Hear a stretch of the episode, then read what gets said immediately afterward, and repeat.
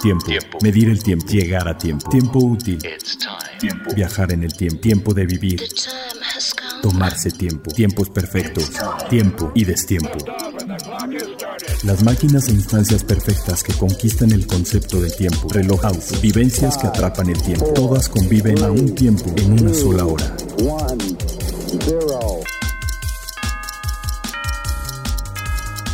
Hora local. Hora local. Hora local. Bienvenidos a un episodio más de Hora Local y pues eh, yo soy Carlos Matamoros y estoy con eh, Toño Sempere, productor ejecutivo. Hola Carlos, ¿cómo estás? ¿Cómo están eh, queridos podscuchas de Hora Local? Y en esta ocasión nos acompaña nuevamente Gonzalo Villarreal, eh, uno de los principales expertos en relojería en este país. Que no le digan, que no le cuenten, que Gonzalo sí se sabe la verdad. ¿Qué tal, Gonzalo? Hola a todos, yo a todos los amantes de la relojería en México y en todo el mundo. También ganándose su título de, de co-host, ¿no? O sea, que Sí, ya, tenemos ya. ahí- por su- No, bueno, eso desde el día uno, Ah, desde vaya. el día uno, hombre. Desde el día uno. Y francamente vamos muy muy bien gracias a su extraordinaria respuesta en todas nuestras plataformas que a saber son eh, iTunes, Spotify, Google Play y aquí directamente en finísimos.com. Sin intermediarios. Exacto. Si no quieren, eh, eh, digo, ese lo pueden descargar directamente de la página o escucharlo en streaming, igual que en Spotify, en iTunes pueden hacer igual las dos cosas, en streaming o descargarlo para ir en el tráfico con la, la duración planeada precisamente para cualquier traslado. Nosotros estamos basados en la Ciudad de México, pero si lo escuchan en cualquier lugar del mundo, también entenderán que pues, los traslados ya en épocas modernas, a donde vaya uno, es más o menos una hora y más o menos en esa duración están nuestros podcasts para que disfruten uno de ida, otro de regreso. Muchas gracias por toda su, su respuesta, por su excelente, sus calificaciones que nos han dado en eh, principalmente en iTunes, en Google Play y en Spotify. Y pues les agradecemos mucho es- esa respuesta y participación. Pues yo creo que ya es hora de vámonos directamente con A Tiempo. Lo último, lo más reciente, lo tenemos, a tiempo. a tiempo. Ah, pues esta fue una, una semana bastante, bastante ocupada. Eh, tuvimos el evento de Luxury Lab organizado por nuestro buen amigo Abelardo Marcondes.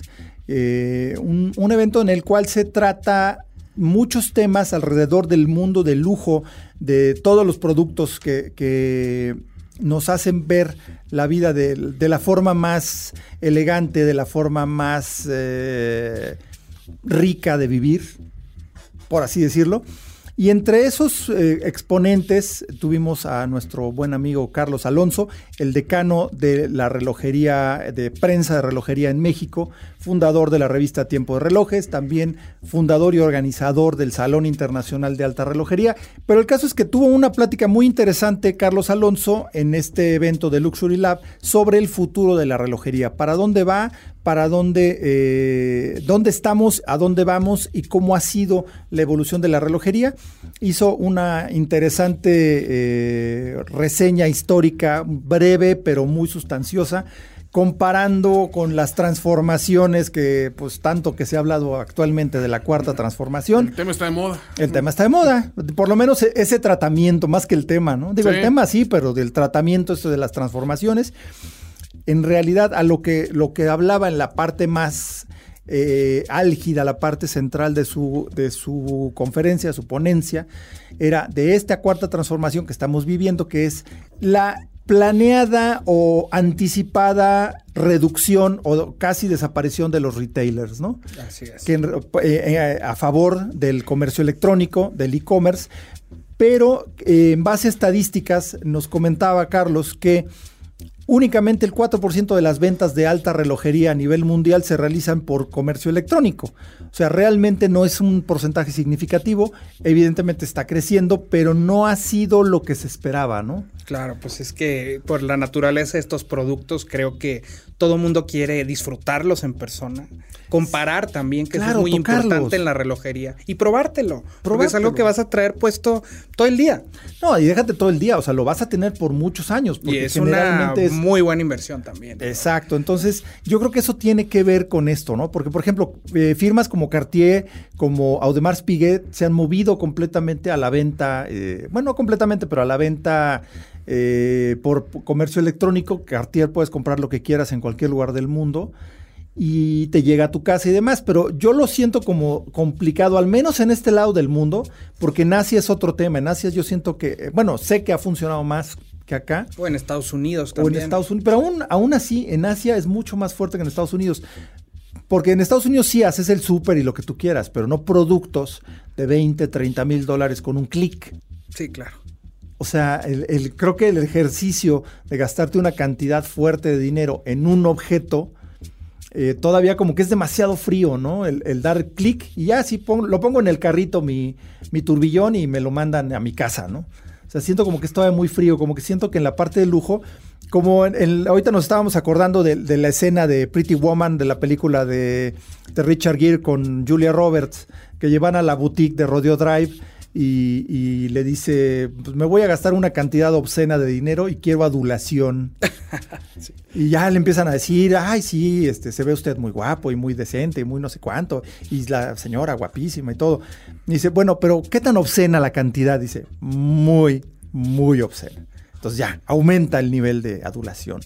Yo siento que parte del lujo es eso, ¿no? El, el cómo te tratan, cómo te reciben. Y el toque humano. El que toque es lo más humano, que platiques con una persona, que de algún modo te oriente y valide tu, tu proyecto de comprar. Que tengas un rostro, porque así como el relojero crea las piezas, Claro. tiene todo un factor humano. O sea, las marcas son este grandes instituciones, pero al final del día están compuestas por artesanos, artistas, y Claro. técnicos. Lo que compramos personas. es eso, esa historia, esa historia del artesano, del señor en las montañas del Jura suizo, que con sus manitas entrenadas a lo largo de 30 o 40 años ensambla cada pieza, ajusta cada componente, lo pule a mano. Eso es lo que estamos comprando. Entonces, como que la frialdad del clic, Sí, sí. siento que no, ¿no? No, aparte también la- el, el concepto de lujo tiene que venir muy amarrado a la personalización del servicio. Ah, no, Y totalmente. esa es la parte donde dices, a ver, un momento.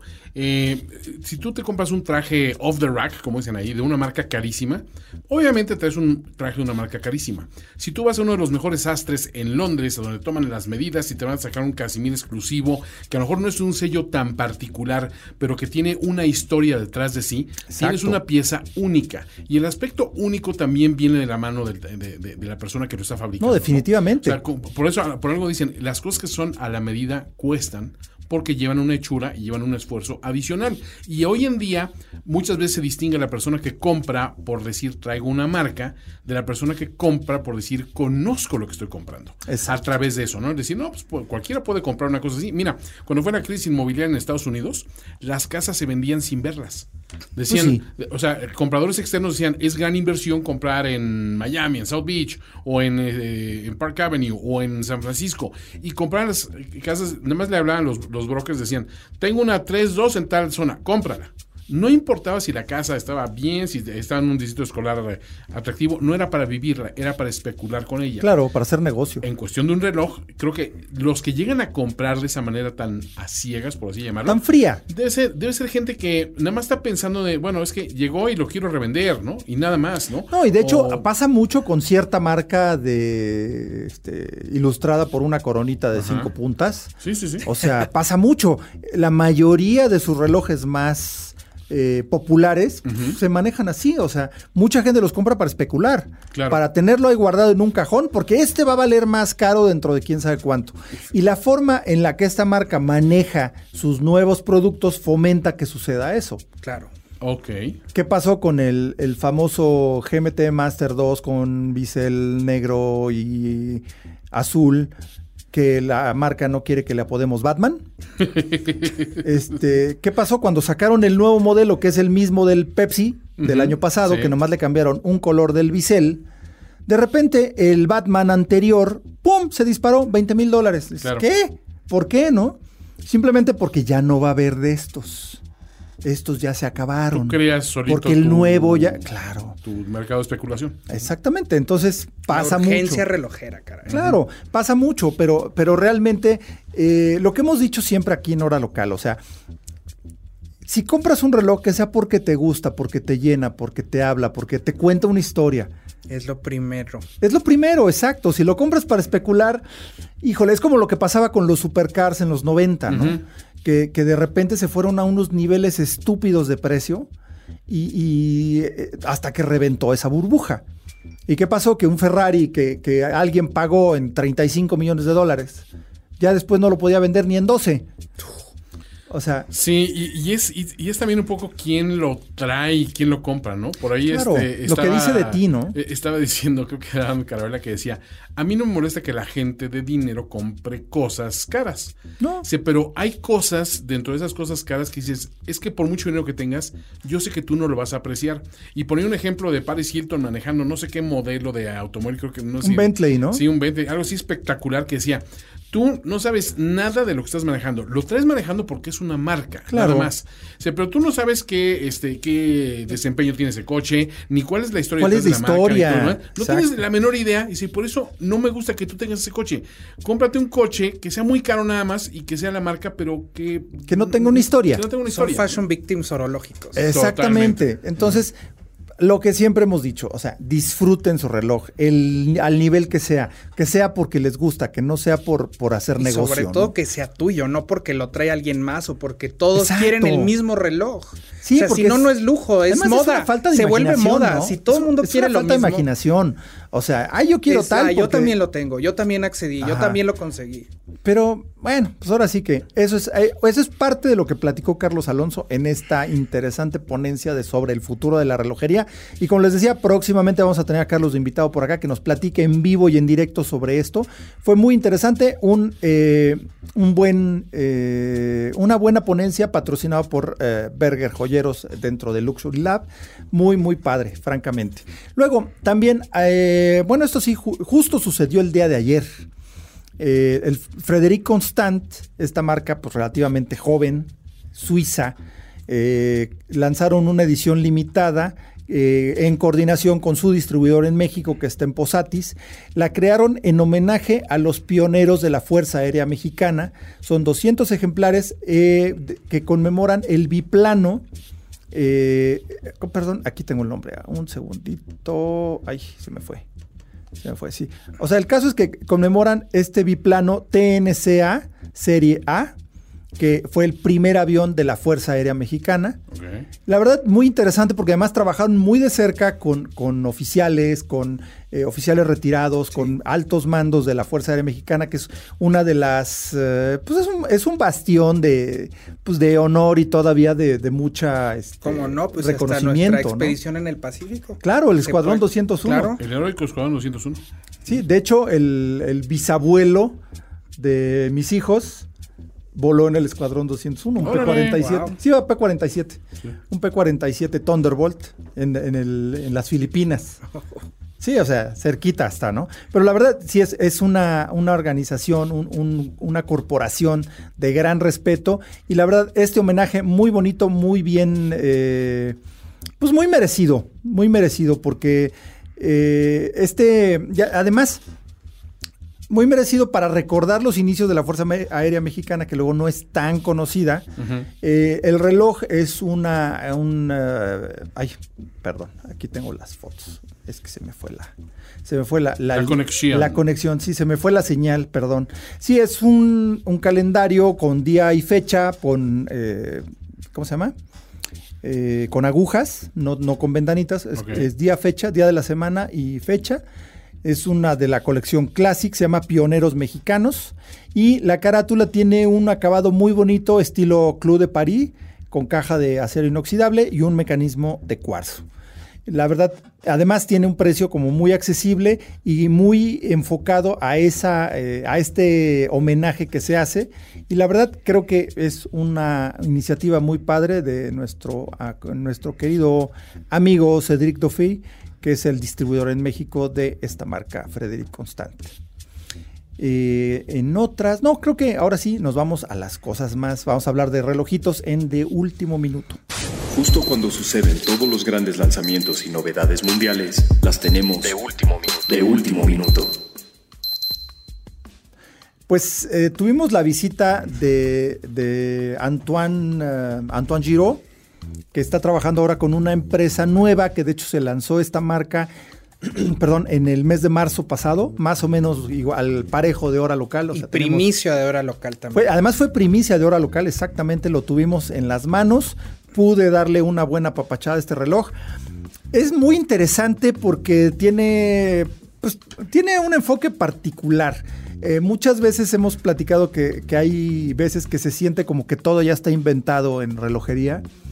Eh, pues encontraron una forma de darle un poco la vuelta a, a, este tema de la alta relojería. Y la verdad es un reloj muy impresionante. No impresionante por lo que dicen que hace, sino por lo que es. Claro. Esa es la parte muy interesante. Por el toque humano, de hecho. El toque humano, justamente. La marca se llama Alchemists, o sea, alquimistas. El modelo es el CU29, es el primero de una trilogía que se planea lanzar a, a corto plazo, antes de finales de año. Pero sí, su primer producto es el Alchemist CU29. CU por cobre, pero es el, símbolo eh, en latín del cobre, en la, según la tabla de los elementos, la tabla periódica, y el 29 es el número atómico del elemento cobre. Entonces, este reloj, para empezar, fue creado por Hervé Schluchter, que era uno de los grandes relojeros de Bobé, de la marca Bobé.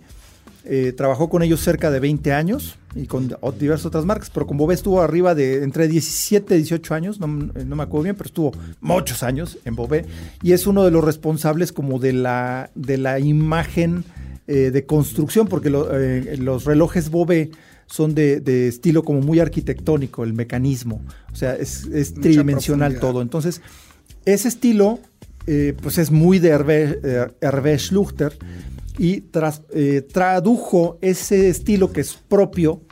No se ve igual a un Bobé, pero sí tiene como un, un dejo por ahí, ¿no? Es una pieza francamente muy impresionante porque parte de una, de una especie de platina que es también parte de la caja y de ahí se construye el movimiento hacia arriba. Incorpora incorpora elementos eh, de relojería clásica como los acabados frosting, grabados a mano y lo que a mí más me, me pareció interesante fue eh, un pequeño puente, bueno, un puente más o menos largo, con un eje muy largo para la rueda de balance y una espiral cilíndrica, wow. que es un elemento eh, incorporado de los cronómetros de marina, que asegura una gran precisión y todo, pero en este caso, pues ya la precisión se puede lograr sin necesidad de este tipo de diseños. Es más bien un preciosismo técnico, ¿no? Claro, y rarísimo tener ese tipo de espiral en un reloj de, de pulsera. O sea, lo hemos visto a lo mejor tres o cuatro veces. Yo, que yo recuerde nada más el, el Mont Blanc, el, uh, el turbillón bicilindric. Uh -huh. Traía y Jaeger también. En ah, Jaeger en, en, el, el uh, esferoturbillón. Ibris mecánica, ¿no? Sí, en, en el 7. En el 7. En el Ibris Mecánica 7 y en el Mont Blanc eh, turbillón bicilíndrico. hecho, trae dos espirales cilíndricas, una para extensión, otra para compresión. Otro espectáculo, ¿eh? Totalmente. No, no, no, es, es, es una cosa que de verdad hipnotiza, o sea, sí. lo, lo, tiene a uno viéndolo por todos lados, porque además parte de la construcción de este reloj es que el cristal no es un mero cristal, no es un glass box tradicional, ya es una especie de domo completo, que imagínense que, que la platina del reloj es como si fuera una charola cubierta con un domo de un cristal zafiro perfecto, sin deformaciones. La verdad, debe haber sido bastante complejo hacer. Y muy caro. Y muy caro. Y eh, tiene un, una parte metálica que creció sobre el cristal con una técnica que se llama liga. O sea, el metal se, se va formando como integrado al cristal. aunque no es Como, un cristalización. No, no es un cristal, pero sí, sí se, se, forma sobre el cristal para hacer el punto por donde entra la corona. O sea, de verdad es muy espectacular el reloj. Y pues fue creado por Hervé Schluchter con la anuencia de Philippe Dufour. No, bueno, ¿qué más quieres? ¿Qué eh? más quieres? O sea, el relojero en vida más importante de, de, del mundo y de, tal vez también el que tiene las listas de esperas más largas. Sí. O sea, es, es casi imposible conseguir un reloj de él en subasta se venden a sí, tres porque o los cuatro. hace él. Sí, con o sea, sus manos y su. Digo, tiene un equipo, pero sí todos tienen como las huellas digitales, es un decir, porque no hay una huella digital en un reloj de estos. pero es, es, como decir, o sea, tiene su, su, toque, tiene el toque personal de Philippe Dufour. Y técnicas antiguas que muchas, o sea, prácticamente las domina dos o tres personas en el mundo. No, si acaso, y estamos hablando de, de Grubel Force, o sea. Sí, sí, es sí. Gente como Grubel Force, Sí, los Román únicos están medio al nivel. este, y Román Gautier fue alumno. Exactamente, fue su discípulo. em, ¿Quién más podría ser? Roger Smith en la isla de, de Man, por ejemplo. Sí, o sea, estamos hablando de, de un nivel de acabado, de técnica, de... de, de- Y de expertise, porque aparte no solo es el diseño técnico, sino que ellos realmente aplican, tratan la materia, construyen los mismos componentes, no solo como en las manufacturas relojeras, que hay especialistas en acabado, Claro. en ensamblaje. Y una máquina de CNC que saca la pieza en bruto y luego la pulen y la No, terminan. eh, esto sí está hecho, digamos, como en el siglo XVIII, por ponerlo de alguna manera, ¿no? Entonces, el Eh, nivel de, de exquisitez mecánica es una cosa impresionante y los acabados en este Alchemist CU29 están de ese nivel. Y se nota, ¿eh? Los clientes asiáticos, por ejemplo, saben a lupa si un reloj está pulido a mano o a máquina. No, no, es- se de nota verdad es en, el, en, el, impresionante. en el metal. Es impresionante. Aquí, eh, otra de las del concepto que está detrás del Alchemist CU29, precisamente se llama Los Alquimistas porque lo hicieron también en combinación con Fabrice Thuller, que es un sanador. Ok.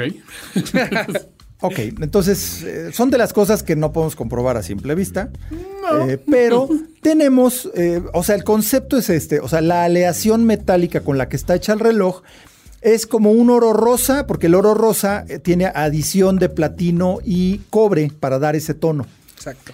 pero esto es como una especie de oro rosa, pero con un mayor porcentaje de cobre, Exacto. Precisamente para que lo que tengas en contacto con tu piel sea más cobre. más cobre. Entonces, cobre, plata y oro. De hecho, alcanza hasta unos 9 quilates de oro, pero o sea, no es un oro casi, no es, bueno, no es puro, pero es un oro, no es un oro puro de 24, no- que no sirve para relojería. Es una aleación exótica de ellos. propia. De hecho, es una aleación este, propietaria. es, eh, se llama CU429 o Cuprum 429, es el nombre de la aleación. El caso es que pues se habla de, de las propiedades curativas del cobre, que la... eh, hemos oído mucho de esto, pero la realidad, lo que sí nos consta es que el reloj es exquisito. Sí. Independientemente de si sana o no Si sana. crees en esas cosas, qué padre. Qué padre, pero, no es una razón. Exacto. La razón es, el reloj es exquisito. Sí, impresionante. De verdad, muy, muy bello. Eh, carátulas de, de esmalte, aplicado a mano, evidentemente, como todo lo demás. Y eh, también hay otra versión con eh, piedra de onix, carátula de piedra de onix, que también tiene otras propiedades curativas, las cuales no discutiremos en este momento. Pero la verdad, muy interesante, una primicia de hora local. Ya lo pueden ver en eh, Instagram, lo publicamos ya hace un par de días.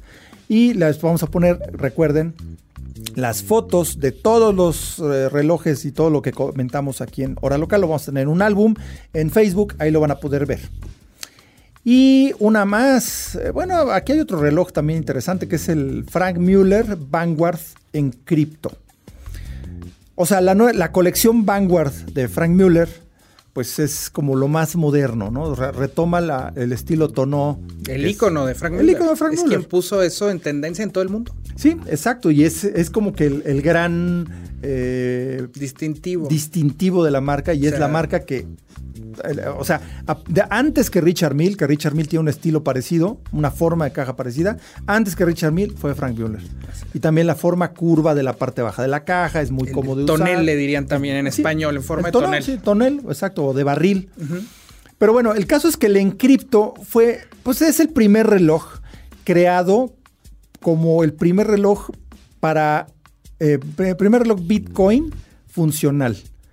O sea, el Bitcoin pues es una criptomoneda, una moneda electrónica. Es todo un concepto bastante extraño esto de las criptomonedas. La verdad no me voy a meter a tratar de explicar eso porque no soy un experto en el tema. Pero el caso es que la plataforma de comercio de criptomonedas, hay una que se llama Regal Assets, que es la primera eh, plataforma de comercio mundial con este tipo de moneda. O sea, se pueden comprar y vender cosas en criptomonedas. O sea, en este caso Bitcoin, que es la más antigua, la más eh, extendida en el mundo. En la carátula del reloj hay una, un código QR grabado a láser que corresponde a una dirección de una cartera pública que puede utilizarse para depositar tus bitcoins, obvio con tu nombre, con passwords y demás, y así comprobar el saldo de la cuenta. Porque sí, se tienen cuentas digitales y todo esto en bitcoins. Eh, como una seguridad extra tienen una llave USB que te permite almacenar la clave privada por si no te quieres aprender la clave larguísima, tomas la enchufas y ya está, ¿no? Pero el caso es que las carteras Bitcoins tienen dos partes. Una es una dirección pública y una dirección privada. La mayoría de las personas almacenan en ambas direcciones, o sea, ambas direcciones en el mismo dispositivo electrónico. Eh, por ejemplo, eh, puede ser tu teléfono celular. Sí. tener, pero tienes las dos direcciones en un teléfono celular. La idea de este reloj es que está creado utilizando un almacenamiento offline que genera números aleatorios que permite como una especie de cartera de papel. O sea, tienes por un lado tu almacenamiento físico, bueno, no físico, sino tipo cartera, y en el otro las, las claves, ¿no? O sea, es como una forma de seguridad extra de Bitcoin y precisamente el reloj te permite separar, esa parte. Entonces, para saber para en vez de tener un código que te permita acceder impreso en un papel, tienes tu código QR en el reloj. Siempre contigo, claro. Siempre contigo. Entonces, esa parte es lo interesante. reloj para alguien, no sé, en, eh, en, California, ¿no? Puede claro, pues es que ahí sí rifa mucho el Bitcoin. Claro, totalmente. Pero bueno, el caso es que este reloj, el Vanguard en cripto, está disponible en acero inoxidable, oro rosa, titanio o fibra de carbón correa de piel de caimán cosida a mano con este caucho del otro lado que no afecta el valor de las monedas Bitcoin. Y pues horas, minutos, segundos, fechas son las funciones principales y el código se ha integrado en la carátula, el código QR de, Satoshi Nakamoto, uno de los del Genesis Block Address de, de esta... El misterio. Del misterio. Ahora, si quieren más información, pues hay una, hay una dirección que es support arroba Frank, Frank Mueller Crypto y ahí les pueden dar. Además, la parte más interesante que se me hace es que este reloj se puede comprar con criptomonedas, se puede comprar con bitcoins. O sea, si tienes una fortuna en bitcoins, puedes convertir eso en un objeto real que te va a permitir administrar y manejar tus bitcoins. Ok, tiene cierta lógica. Está interesante, la verdad es que es una cosa diferente y, y, pues de eso se trata, ¿no? De darle un poquito la vuelta, como el tema del Alchemist también. Esto es como alquimia de la era moderna. Y la incorporación justo de lo digital que hablábamos al principio del podcast, pero de otra manera. De otra manera. La verdad es que es, práctica para el cliente, que a veces en una cosa de este gasto no hay que, hay que ir, lo práctico es ir a la tienda. Sí, exactamente. Exactamente. Pero digo, aquí es, es, un tema interesante, ¿no? Sí, claro. Es un poquito como lo que hacía eh, LeCoultre con Aston Martin. Y aparte lo hace único. O sea, no te vas a tener un reloj que tenga esa particularidad, ah, sobre todo para los financieros. la gente que está en siempre este mercado, traes tu, tu, código accesible, rápido, ¿no? Como lo que decía que lo que hacía eh, Aston Martin con Gégère Lecoultre cuando tenían esa asociación, tú podías pedir que te integraran la llave inteligente de tu coche en el reloj. el reloj. Entonces, con el reloj abrías tu coche. Bueno, pues es una, es una forma, ¿no? Creo que ya esa asociación ya no está. Por Aston Martin, pues debe tener algo con TAG por medio de Red Bull y demás. Pero vaya, eso quedó interesante. Y bueno, en, otra, en otras noticias, tenemos que Bulgari, una firma de gran tradición joyera y ahora de una tradición moderna relojera, une estos dos saberes hacer con una nueva colección cápsula, o sea, una colección como limitada, como pequeña, de eh, la colección Serpenti de relojes de dama, se llama Serpenti Amatista, integrando esta gema, Ahora sí que tú eres, eh, cuéntanos de la amatista, Gonz, tú eres experto en estas cosas. el amatista, digo, para quien no sepan, es un tipo de cuarzo morado. Este, Muy bonito tono, ¿no? Sí que, que, es parejo, aparte es de las piedras más fetiche de Bulgari. Yo creo que yo creo que es la más importante en la colección Bulgari porque la ¿Tendrá que ver con Elizabeth Taylor? Claro, la Serpenti es el que usó en Cleopatra. No, pero además los colores, el color de la, de la piedra es como los ojos, de, Elizabeth Taylor. los ojos de Elizabeth Taylor. Sí, porque Elizabeth Taylor fue una de las grandes clientes, bueno, no ella, sino Richard Burton. Eh, fue de los grandes. Que ella también. Bueno, ella también, pero bueno. El, que estuviera en turno, ¿no? Más bien. Ah, sí. Eh, sí, bueno, pero Richard Burton estuvo de turno varias veces. Varias veces. dobleteó, hizo doble No, y de hecho hay un anillo de Bulgari, ¿no? Muy famoso. Ah, no, es un diamante, de, un, diamante, un pendiente de diamante. Sí, con un zafiro azul. Un zafiro azul, exacto. Sí, es un zafiro azul que es como tamaño faro de el Volkswagen. que es así como una pirámide, es un pico, el sí, zafiro. Que lo compró dos veces Richard Burton. Sí. Se casó dos veces, o sea, el tipo no entendía la primera, ¿no? Pero bueno, el caso es que este tono violeta de, la matista muy especial, pues igual tiene una liga, ¿no? Con Bulgari, claro. Con Bulgari. Y con la serpiente, o sea, es la, es la marca que hace relojes eh, de serpiente tal vez lo más icónico, o sea, junto con Chaumet en París. Pero Bulgari, como decía Andy Warhol, es, es el lugar, eh, el mayor museo de arte contemporáneo, decía que era, quiere ir a la boutique Bulgarian de Warhol. Imagínate. No, Bulgari es... es una firma de diseño y que aparte este, ha agarrado también la alta relojería y en estas colecciones cápsulas también lo que están jugando es pues a darle a los clientes también oportunidad en marcas tan grandes de acceder a productos nicho más Claro. especiales y también me imagino que el toque humano otra vez es para clientes amigos de Bulgari. Es que esa es la cosa, porque obviamente Bulgari ya es una marca grande. Muy grande, Entonces sí. producen, no, no, o sea, tiene una producción grande, producen piezas. Y, y cada vez, y precisamente como que se siente que se descuida a esos clientes que quieran algo exclusivo, algo particular.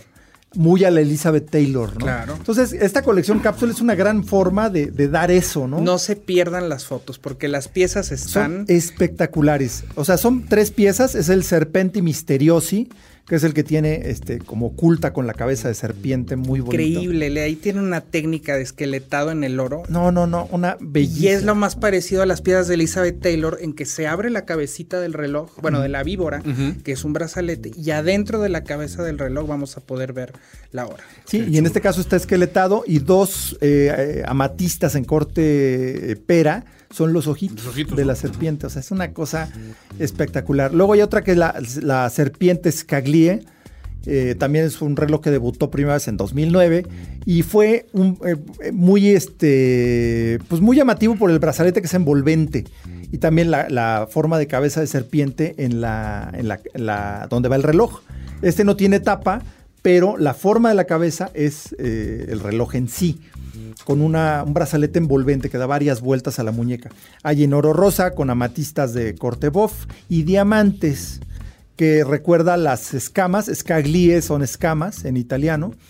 Son 126 amatistas y pesa en total 6.6 quilates. Mientras que las manecillas son violeta, contrastan con el, el fondo de madreperla, que está muy, muy espectacular. Y el último, que es el más reciente modelo, que es el Serpenti Incantati, que es el que da la vuelta a la serpiente, hasta está enroscada alrededor del reloj. Que ese sí, creo que es el que más me gusta. Eh, es caja de oro rosa con diamantes y 33 amatistas, que son 2.45 quilates en total, correa de piel de cocodrilo. Y las manecillas también tienen un tono violeta. O sea, espectaculares. Es no el se color pierdan las para el verano, según Bulgari. Claro, pero además, ese- pero la cosa es que con Bulgari es, es eterno, ¿no? Es, es un tono el muy color, Bulgari. en general, yo creo que es el joyero famoso, o sea, de, de talla mundial. Es tal vez el que ha sido más atrevido en el uso de color en toda su historia. Son italianos. revolucionaron, sí, toda la industria Son joyera. Eso, eso es algo que es Y, padrísimo. y la mezcla de piedras semipreciosas con diamantes. Es un poco como, como lo que hizo Blot en mezclar el caucho con el oro, pero ellos empezaron a jugar con el diseño y, y con el color, no solo en piedras preciosas, sino en sí, el diseño por el diseño. Es una, una hermosura esto. La verdad, sí, no se pierdan esas fotos. Sí. Luego, ya por último, de en cuanto a los relojes extraños que tenemos ahora, porque ahora sí son cosas como muy particulares lo que, lo que traemos ahora en hora local.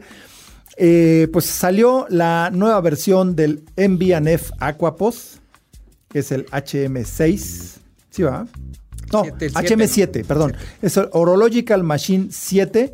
Se llama, eh, es el Aquapod Platinum Red. El reloj de buceo más exótico del mundo, desde mi punto de Pero vista. sin duda. Y se supone que, según la historia que cuentan, ya ves que Busser tiene una Maximilian Busser, eso quiere decir la MB, and F quiere decir amigos. Maximilian Busser pues, puso a trabajar a sus amigos, como siempre suele hacerlo, y se le ocurrió una, un- hacer una cosa inspirada en una medusa que él y su familia encontraron en la playa en unas vacaciones. Entonces quiso hacer un reloj como una medusa, que es el Aquapost. Y es un- una cosa increíble porque toda la construcción del reloj es un domo de zafiro, que es como la cabecita de la, de la De la medusa. medusa. Sí. Y trae un turbillón al Sí, centro. en el centro, exacto, en el centro y en la parte más alta, ¿no? Toda la máquina va, es, es poquito parecido como el que el que hicieron el, el, eh, el, um, el, el Heritage El 7. El 7, sí, que, que traía en medio y traía unos dos mecanismos a los Sí, lados, ¿no? exacto. Que era una caja cuadrada. Sí, pero es el Heritage.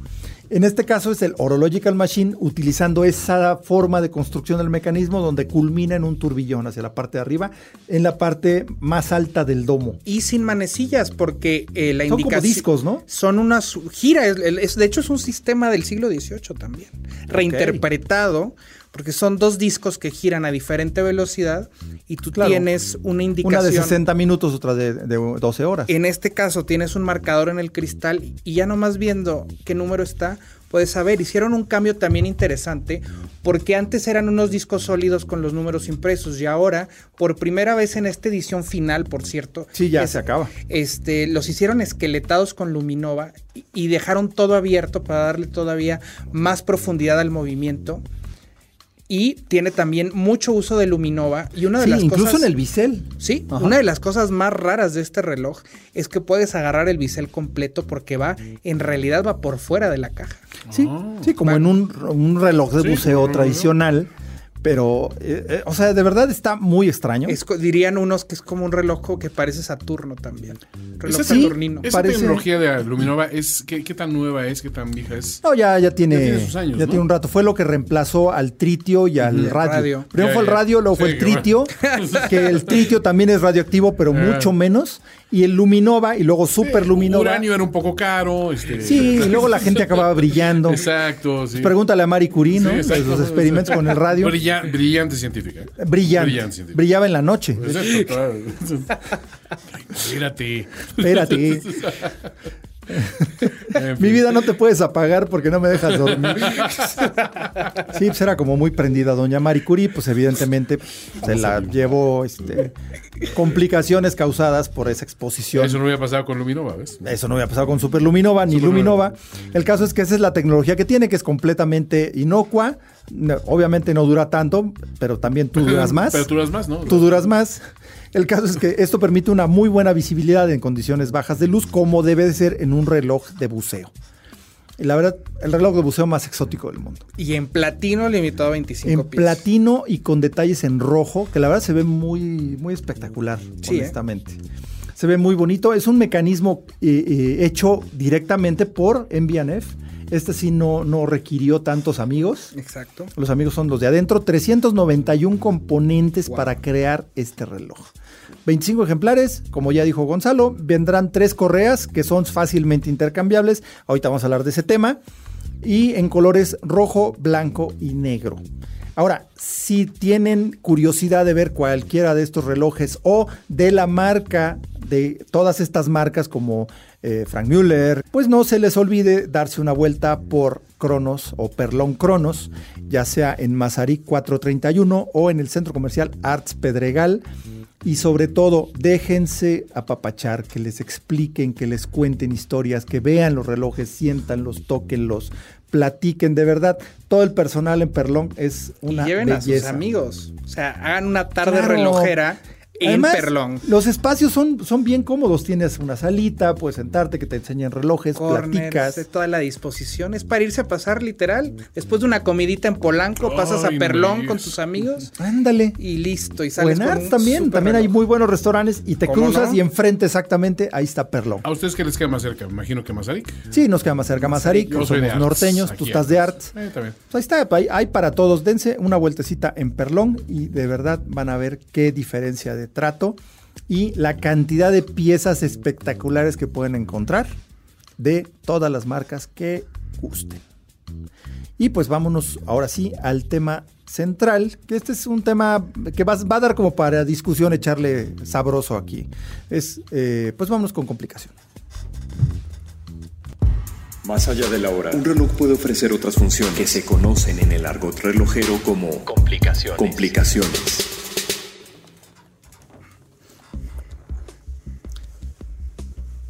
Ah, pues, eh, pues ahora sí, en complicación vamos a platicar de un tema que generalmente es eh, debate, interesante. ¿Qué es más cómodo, más práctico y en qué condiciones? Usar una correa, ya sea de material textil, de piel, eh, de piel bovina, de otros materiales, caucho, eh, silicón, o sea, una correa como tal, o un brazalete metálico. A ver. Pros y contras. Pros y contras. A ver. Yo, es que yo creo que, en mi opinión, en muchos sentidos depende de, de qué reloj sea, ¿no? Los muy puristas dirían que cualquier reloj, aunque fuera de metal precioso, si trae brazalete es deportivo. ¿eh? Ok. O sea, ese es como ya. Ese es purista, No sí, importa claro. que Es sea de oro, de platino. Ajá. O sea, el reloj de vestir es de piel. Sí, Supuestamente. eso sí, necesariamente. Incluso dentro de los cánones, pues se supone que con smoking ni siquiera se lleva reloj. De bolsillo en el mejor escenario. En el mejor de los pero casos de no se debe de llevar. No se debe llevar. Entonces, un reloj de vestir necesariamente tiene que ser de tamaño más discreto. Planito. planito. Sencillo. Sí, lo más Puro. simple posible. Una, o sea, dos o tres manecillas cuando mucho. Exacto. Generalmente dos, ¿no? Que sea limpio el diseño. Puro como más el elegante, smoking. Puro como el smoking y una correa de piel, preferiblemente o alguna piel exótica, ¿no? O, ¿por qué no? Hasta en la misma tela del smoking. Porque Ok. ya con correas ya te puedes poner a jugar, le pones satín, grano de pólvora. Me acuerdo una marca Chomé en París, el joyero de Napoleón, tenía una colección dandy y tenían así hasta como el smoking en la correa, una pequeña rayita así como como, lleva raya- el como, lleva el pantalón, ¿no? Ah, no. O sea, en satín. satina- satinado. Y luego grano de pólvora y luego pasaba la carátula. ese- Órale. Ok, pero eso, eso. No, no, eso sí ya es un Ya- Sí, ya lo estás llevando verdaderamente al black Pero tie, está ¿no? interesante saber que eso es una, una- una cosa muy especial, ¿no? Digamos. Exacto. A ver, eh, pero, por ejemplo, con las, yo creo que la cosa con las correas es que tienes una cantidad de opciones y tú puedes transformar por completo un reloj. Es divertidísimo, Es bien divertido. Puedes transformar por completo un reloj al cambiarle una correa. totalmente. Y luego como que las opciones van creciendo, ¿no? Este, de repente, eh, vaya, si te quieres poner, por ejemplo, para un reloj deportivo, la famosa correa tipo NATO o tipo Zulu, ¿no? La NATO es la que pasa por debajo de los dos pernos, por debajo del reloj, un perno y luego el otro. ¿Y por qué es nato? Por la OTAN. Por la OTAN. Es un diseño aprobado por la Organización del Tratado del Atlántico Norte para seguridad al llevar el reloj, en el sentido de que si lo golpeas o algo y se rompe un perno, el reloj queda colgado del otro. O sea, no pierdes el reloj. O sea, es un factor también de seguridad. Claro, es un factor de seguridad. Entonces, Para eh, los lo que, sean tienen- torpes. Sí, no, y generalmente la NATO clásica es de material tipo nylon, material sintético eh, que respira, fácil de lavar, Ok. eh, cómodo, muy liviano, prácticamente ni se siente. Ni se siente. Es eh, un poco parecida a la que se hizo para los Omega Speedmaster para usar en, la- en el programa espacial norteamericano, que eran de material velcro, pero igual era tipo NATO, que pasaba por abajo, pero más larga y de velcro, para ponerle quitar rápido y fácilmente, ¿no? Pero que además fuera muy resistente.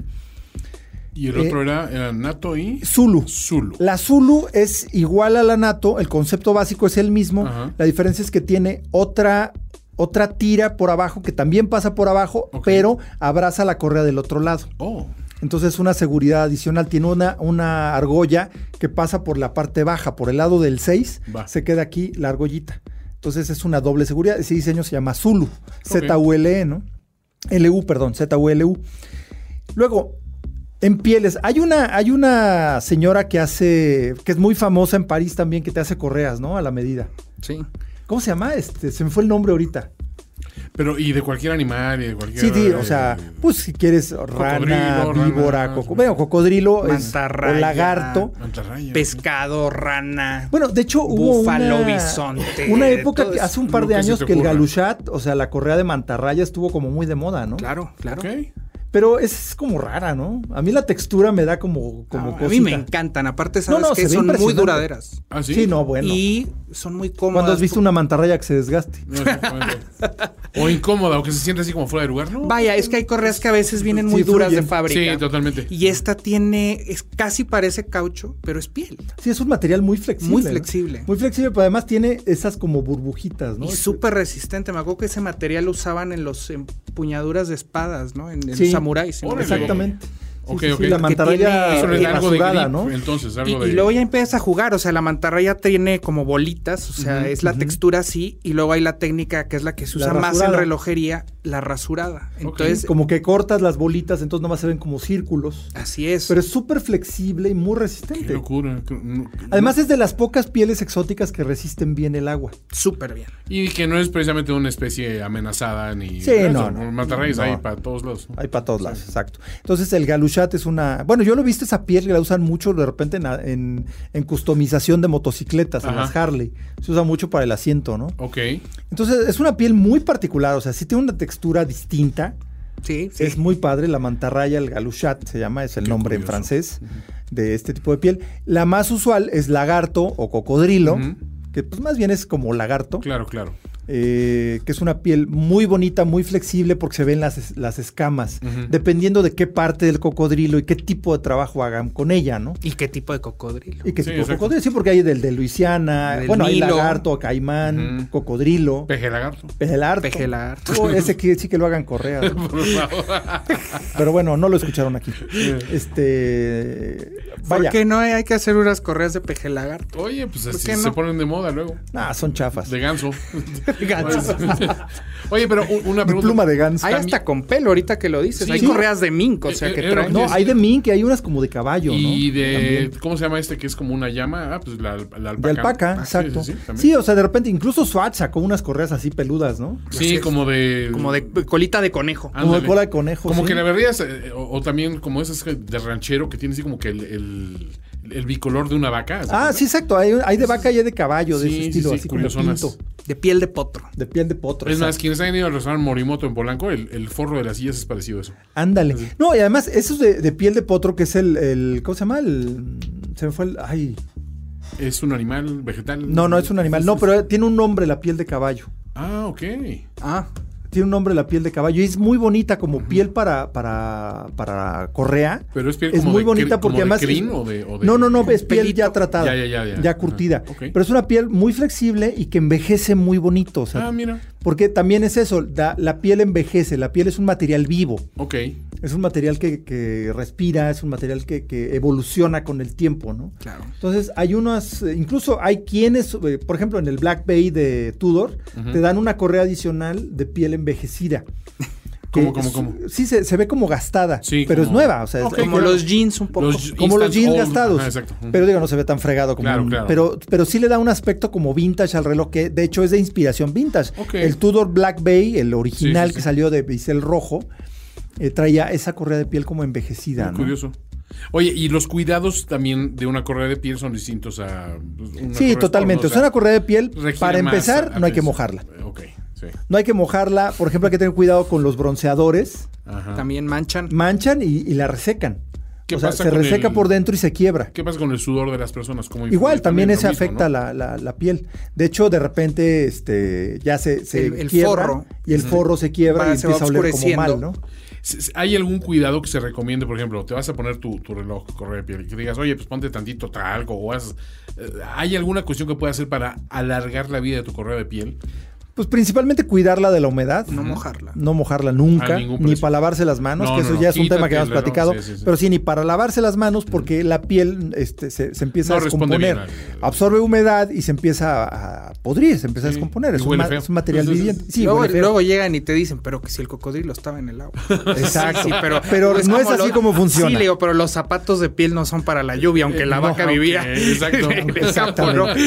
Porque además, básicamente el cocodrilo estaba vivo. Aunque hay que decir algo, hay una cosa también muy nueva hablando de correas. Bueno, la, una- la piel con caucho, que eso es una Sí. cosa increíble A que ver. tiene Eso muy empezó poquitos Blood, años. ¿no? Empezó Blood sí, con eso. está increíble. ¿eh? Porque igual, dentro de la fusión de materiales que hace esta Ajá. marca, Ulot, hicieron la primera correa de caucho con, con la parte de abajo caucho y la parte de arriba eh, cocodrilo. Entonces lo que entra en contacto con tu piel es, Es- es caucho, y arriba tienes Arriba lo, piel. lo Y la vista ¿no? del Y cocodrilo. también como la parte trasera de la piel, o sea, el frente de la piel no es el problema, el problema es los costados reverso, y por atrás, que es donde entra la humedad. Sí.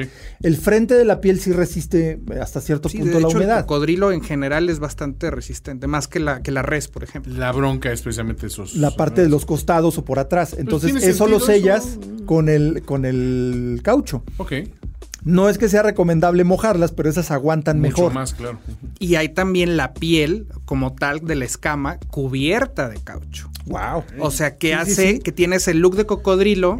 en general son como glaciadas, como mate. Mm. Y le puede caer agua y, y no, se No va, no va a tener, nada. no va a tener nada. Que esa es una parte importante porque sí hay que, hay que cuidar las correas. Esencialmente, mm, si van a usar bronceador, mejor que- o bloqueador solar que no entre en contacto con la correa de piel porque se, se Con reseca. el agua de mar. Con el agua de mar, olvídense. Salada, olvídate. Olvídense. Se hace blanca la correa. Sí, se echan a perder. Incluso este, hay- hay- es lo que más hay que tener cuidado. Ahora, los brazaletes me- metálicos tenemos de varios tipos. O sea, también depende mucho del diseño de la construcción del brazalete. Pero pues luego pasa, ¿no? Que si ti- tienes brazos así como muy velludos, hay determinado, sí, pues uno La que... depilación o sea, yo- incluida. Sí, exacto. Yo, mis brazos no son nada peludos, yo no tengo ese problema. Pero amigos que sí son como más velludos, pues de repente te da una depilada a los brazaletes. Y hay algunos que están diseñados de manera como más suave y no tienen espacios tan pequeños entre los eslabones.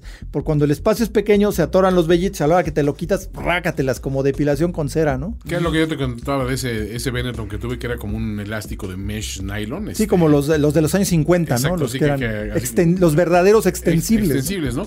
Pero igual, que me, cada que me lo ponía, para empezar, queda muy ceñido. Algo que a mí en el reloj no me gusta mucho. Me gusta que sí tenga cierto movimiento, ¿no? Pero aparte, si te movías tantito más, te arrancaba los, los vellos, ¿no? Sí, exacto, te una depilada Y el, así y el brazalete también tiene algo muy interesante que, que traslada el, el, el discurso de diseño de la caja del reloj Ajá. a más allá. O sea, lo puedes llevar ya a que el propio brazalete es un icono, como en el Sí. Royal Oak. Sí, sí, el totalmente. Nautilus o en Rolex no se diga. O sea, No, bueno, los brazaletes integrados de... que- o sea, el, el reloj de date, la gente le dice el presidente por el brazalete. El brazalete se llama así. El Ya, brazalete le ganó la fama al nombre real del reloj. Ya, Exacto. ya. Exactamente, que luego pasa lo mismo que con el Batman y con todos esos. O sea, relojes que Como no hay una definición exacta del day date, el day date con ese Ahí sí lo se le llama bautiza. president, ¿no? Lo bautiza el, el entusiasta, ¿no? Es que solo ese brazalete se puede usar en el Day Date, que es el reloj, eh, digamos, pues el más exclusivo de Rolex en realidad. sí, realmente sí. Y es cuando puedes reconocer un reloj por el puro... este, El puro brazalete. puro sí, ¿no? Sí, o sea, hay brazaletes como, como decía Gonzalo, el Royal Oak, Muy que es súper, súper Es reconocible. el brazalete, yo creo, más famoso de la industria. Sí, como brazalete como tal, seguro. Y se vuelve en sí Bueno, y el un- jubilé de Rolex. Sí, una, una sola pedacito, un eslabón de un, de un reloj de esos, ya sabes qué reloj es. Se vuelve También le pasa al. Santos. El, El Santos, también tiene un brazalete Sí. súper Y distintivo. que incorpora el tornillo por fuera. Ya empieza a volverse algo más técnico en los Sí. brazaletes.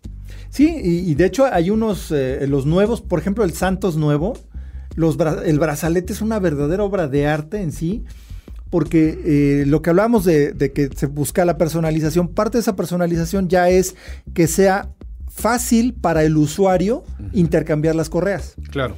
Eso empezó Hublot hace más de 10 años con ese concepto eh, y ahora ya varias marcas lo han adoptado. De hecho, el nuevo Santos que debutó el año pasado tiene dos cosas muy interesantes. O sea, puedes tú cambiar el brazalete metálico con un, un botón muy simple, lo desmontas y le puedes montar una correa o un brazalete diferente. Pero también los eslabones tienen una cosa que se llama como Smart Link. Es increíble. Eso está eso. increíble, porque ya no necesitas una herramienta para añadirle o, o quitarle, Quitarle eslabones, eslabones. al brazalete. Tú lo puedes hacer, por ejemplo, con la punta de una pluma, Ajá. le picas y sale un, un, eh, perno, y ese perno lo jalas y desmontas el, braz- Y ya el, tú el mismo eslabón. lo acortas o lo alargas a- como Es tú lo eso. Era lo que les iba a preguntar. Esas cuestiones son pensadas en que la gente misma lo haga, no es para. Sí, pero digo, esto es muy moderno. O sea, en un eslabón metálica. Pero por, también porque el mercado ya exige. Claro. Ya quiere la gente más variedad. Antes la gente decía, "Ay, tengo mi correa, se acaba, voy y compro otra. No, ahora también, la- como la relojería es divertida, quieres Claro. cambiártela como los zapatos, ¿no? Bueno, Quiero.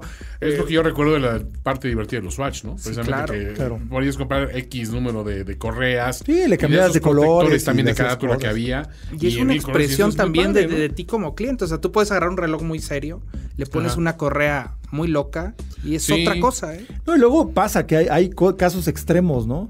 O sea, yo he visto eh, Patex, eh, calendario perpetuo, O sea, calendario muy muy sofisticado, un reloj muy elegante con una correa nato. Sí. ¿Ok?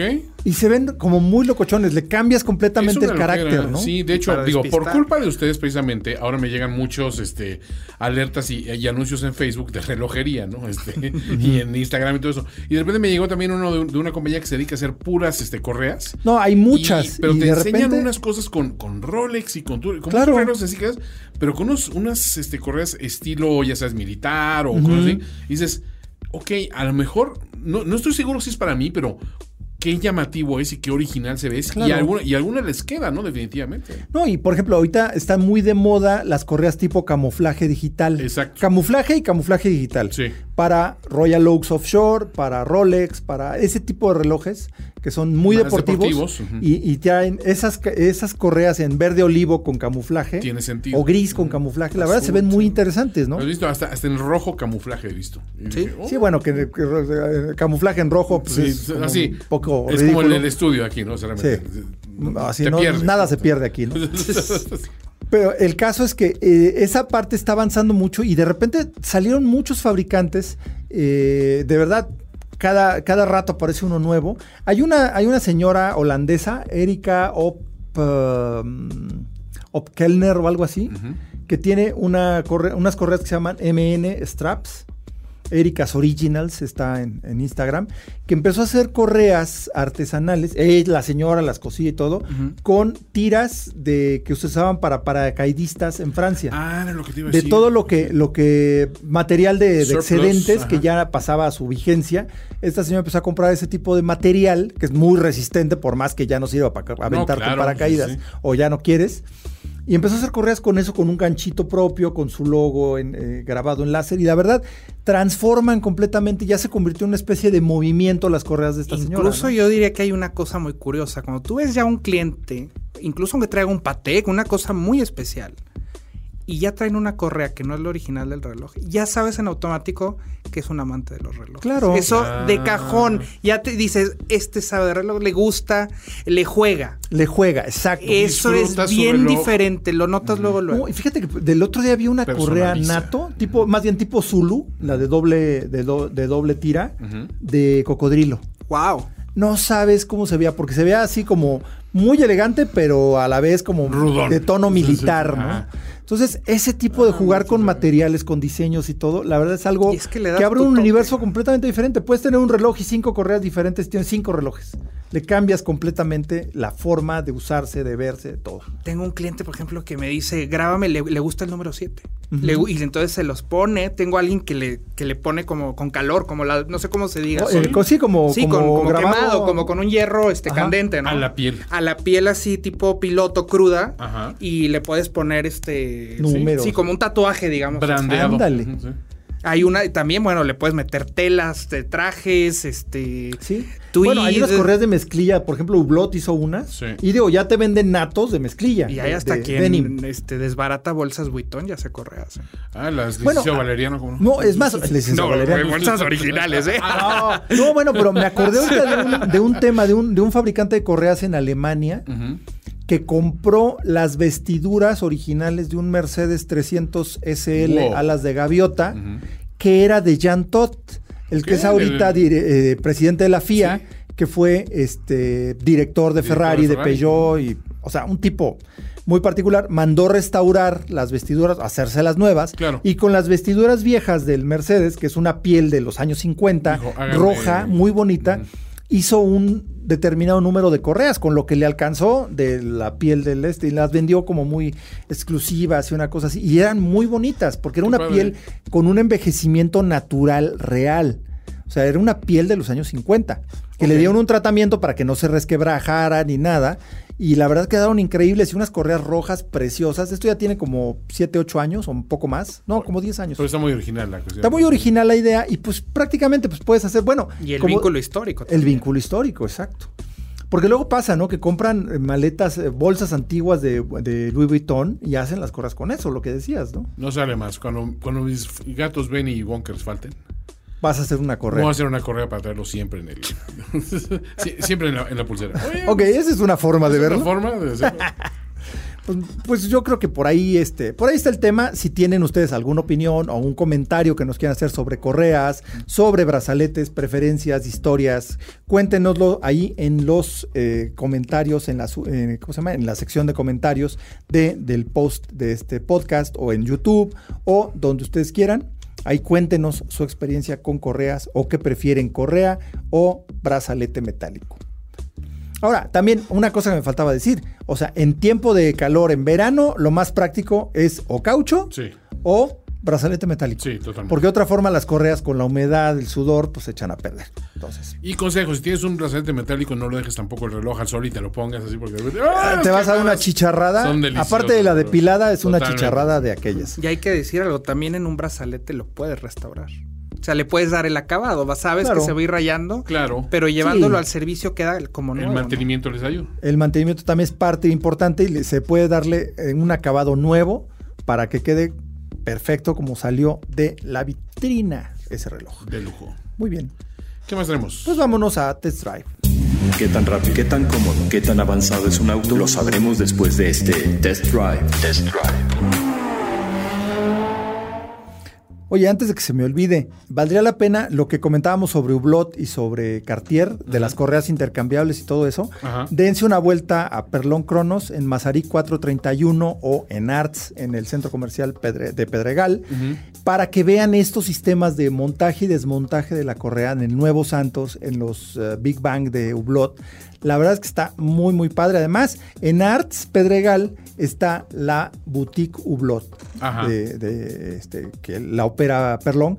Y la verdad es un agasajo porque tienen de todo y justamente tienen una buena variedad de correas, una buena variedad de relojes como para estar un poquito jugando con eso. O sea, te compras tu reloj y puedes comprar más correas para que le puedas cambiar el carácter a como amanezcas ese día de, ganas de llevar tu reloj. Es buen tip, ¿no? O sea, ves un reloj y dices, mira, este me llena, pero mejor me gustaría de tal manera. Hay forma de ahí mismo pensar en la personalización. Sí, sí, sí. Y además, ¿qué más personalización que la atención personal que te dan en Perlón? Totalmente. Ahí te van a enseñar todas las piezas que quieras, te apapachan, te tomas tu refresquito o lo que quieras y sobre todo hay una eh, hay un conocimiento ahí para que te platiquen sobre las piezas y sobre cómo funcionan estos sistemas de cambio rápido que de verdad son una maravilla. Y el gancho innegable de la garantía de seminuevos.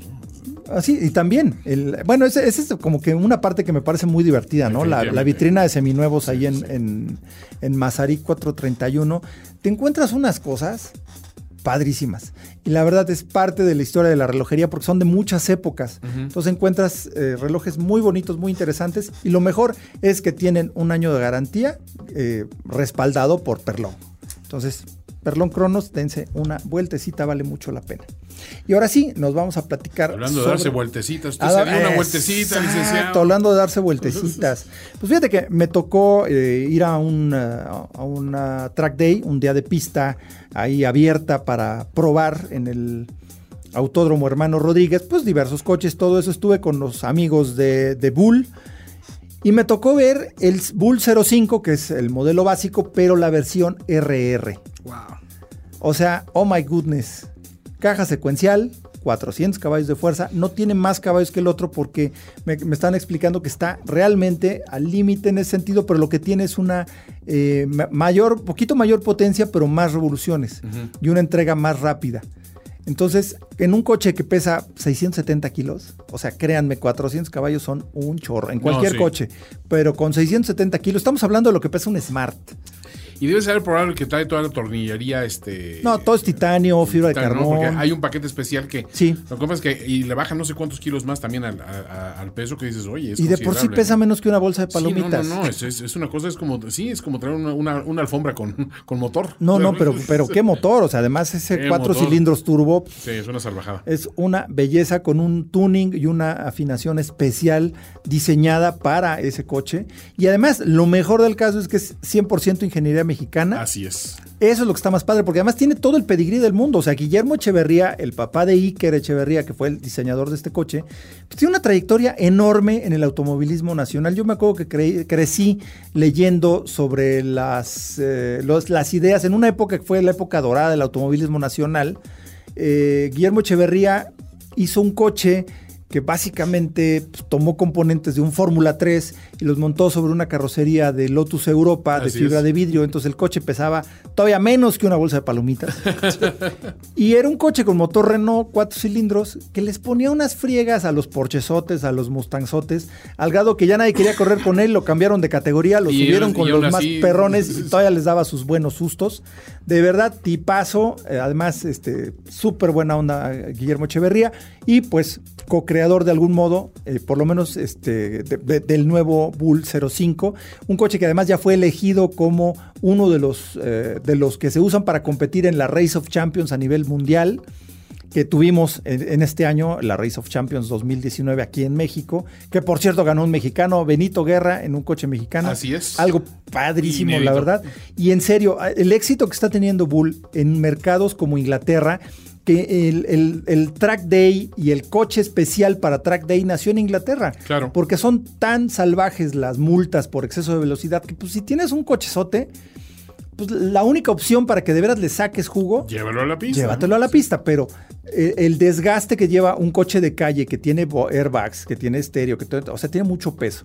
Te acabas frenos, te acabas llantas, te acabas todo. Entonces, por eso ha, ha crecido este mercado de los coches específicos para track day. Pero, por ejemplo, el Bull no es un coche de pista. El Bull, es, el Bull Es un 05 coche es un coche de legal. calle. Sí, sí, sí. Totalmente road legal.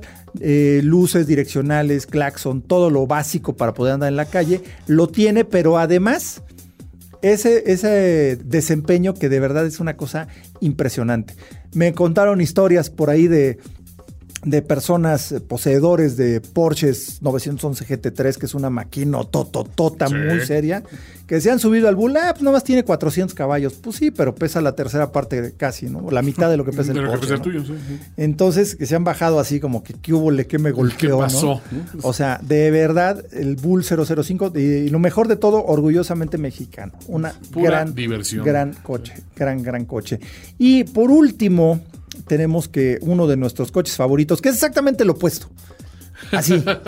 porque tiene chorro de kilos, chorro de caballos Exacto. que es el Dodge eh, Charger, el SRT Hellcat y el, eh, pues que lanzaron la versión, bueno, el, el Hellcat y el Scat Pack. El Hellcat es el que nos, más nos prende porque estamos hablando de un V8 de 707 caballos. Los coches cuando le pisan, digamos que el- la rotación de, la, de, de- de las llantas Sí, no. cambia la rotación de la Tierra. Más o menos. Digamos que si el planeta se detuviera, lo podrías volver a echar a andar Echar con ese andar con motor. esos, o sea, es una brutalidad. Además, eh, hicieron una versión que se llama White Body, que tiene más ancho todavía. Entonces, aparte de todo, cómo se ve el coche Sí. y va, pues tienes más rodada que el problema, por ejemplo, bueno, no problema. O sea, la particularidad del Charger es que por la carrocería tenía menos llanta que el Challenger. Entonces era más fácil que te quedaras patinando ahí con tanta galleta. Entonces hicieron el white body que permite más hule, más llanta. Y lo más interesante es que este año va a competir en el Pikes Peak uno de estos, un Charger SRT Hellcat, preparado con, o sea, white body. Eh. Sí, obviamente, pero La verdad es uno de los coches más padres y pronto se los tendremos aquí de prueba en hora local. Vamos a tenerlo acá platicado y en video para que vean por qué, a pesar de que ya tiene muchos años esa plataforma, no sigue, o sea, es como la antítesis del coche eléctrico abrazador de árboles híbrido y demás. Es exactamente lo contrario. Esta cosa consume dinosaurios muertos como si no hubiera mañana. Y saben qué, who cares. La verdad es un coche que te hace recordar por qué te gustan los coches. sí, esto es para gusto, ¿no? Digamos, no es para, para, no, No, para, ver cuándo, con- con qué economía de combustible Sí, si te importa el consumo de combustible, no es para ti. No, no, no, Si te importa el consumo de combustible, no, es, para ti. ¿no? Pero de verdad, el puro sonido, el puro, Sí. la, la brutalidad de estos coches es algo que les ha hecho permanecer a pesar de la que del clima ecológico X mundial, a pesar del, del clima emotivo pues que hay, ¿no? Se irán haciendo como cosas más específicas, digamos, Claro. dentro, ¿no? Pero entiendan. Y solo sirven para acelerar. La existencia de estos coches permite el desarrollo de los coches limpios. Es la Claro. parte que a, mu- a mucha gente se le olvida, ¿no? Es decir, eh, el que vendas estos coches, de ese dinero sale la tecnología para vamos a desarrollar un coche más económico, más eh, Y eficiente. además, y más si de- no saliera, no pasa no nada. pasa nada. O sea, de verdad es un coche para disfrutar. De los que me hacen eh, recordar por qué ¿Por me qué gustan gustan los los coches. coches, no? Sí. Exactamente. O sea, no, no nada de, ay, pues este es híbrido, y lo enchufamos y salen conejitos rosas de la cajuela y del escape, ¿no? O sea, no. Esto es un coche de otro nivel, De otra nivel. época. Si quieren, anacrónico, lo que sea, pero pues who cares, ¿no? Y pues una, ya para antes de despedirnos, eh, queremos saludar a nuestros fans destacados, nuestros, los que más participan, los que más nos ponen ahí comentarios o likes o, opiniones, que para empezar, José Luis, ah, perdón, ay, perdón, para empezar, José Luis Cervantes, Ricardo Valdés, Armando Carmona, Gabriel Salinas, Ángel Alvarado, gran cuate, gran amigo, Jesús Reyes, que ya lo tuvimos por acá en cabina, pero son de los que más participan, eh, más ponen likes, más co- comentan, más dan opiniones, más eh, pues nos dan sugerencias aquí sobre lo que podemos hablar y lo que no podemos hablar. Bueno, no hay, no hay nada que no podamos hablar en, hora local. Y pues hasta aquí llegamos por hoy. Yo soy Carlos Matamoros, estoy con Toño Sempere. Un gusto, amigos. Y también hacemos un llamado este, a las mujeres relojeras. ¿eh? Claro, no, además vamos a tener un video pronto con Dedicado. relojes de dama, dedicados a relojes de dama, con una verdadera dama, una gran colega y conocedora reciente, pero es de, de esas personas que le, le- le mordió el bicho de la relojería Y cayó rápidamente. Es una muy buena amiga, Paola Asensio. Vamos a platicar sobre relojes. Próximamente lo van a ver en nuestro canal de YouTube y en Facebook. Por cierto, nuestras redes sociales, en Instagram, hora-local. En Twitter es igual, hora-local. En YouTube estamos como hora local. En Facebook, arroba hora local MX. No, eh, no olviden compartir sus fotos de su reloj, de su historia, con el hashtag mi hora local. Y pues le decimos a Gonzalo, gracias por tu tiempo, Gonz, gracias por Gracias acompañarnos. todos. Y pues ahora sí que por el gran aporte de como gran conocedor, consultor y de verdad este gurú relojero de este país y gran amigo. Y pues nos vemos, yo soy Carlos Matamoros, nos escuchamos en el próximo episodio de Hora Local. Time to get it together. Esto fue Hora Local, Hora Local. el podcast de la maquinaria perfecta. Nos escuchamos en el próximo programa. Conducción y concepto, Carlos Matamoros. Carlos Matamoros. Productor ejecutivo, Antonio Semperi. Voz en off, Arturo Jara. Arturo Jara. Hora Local es una producción de. Finísimos.com.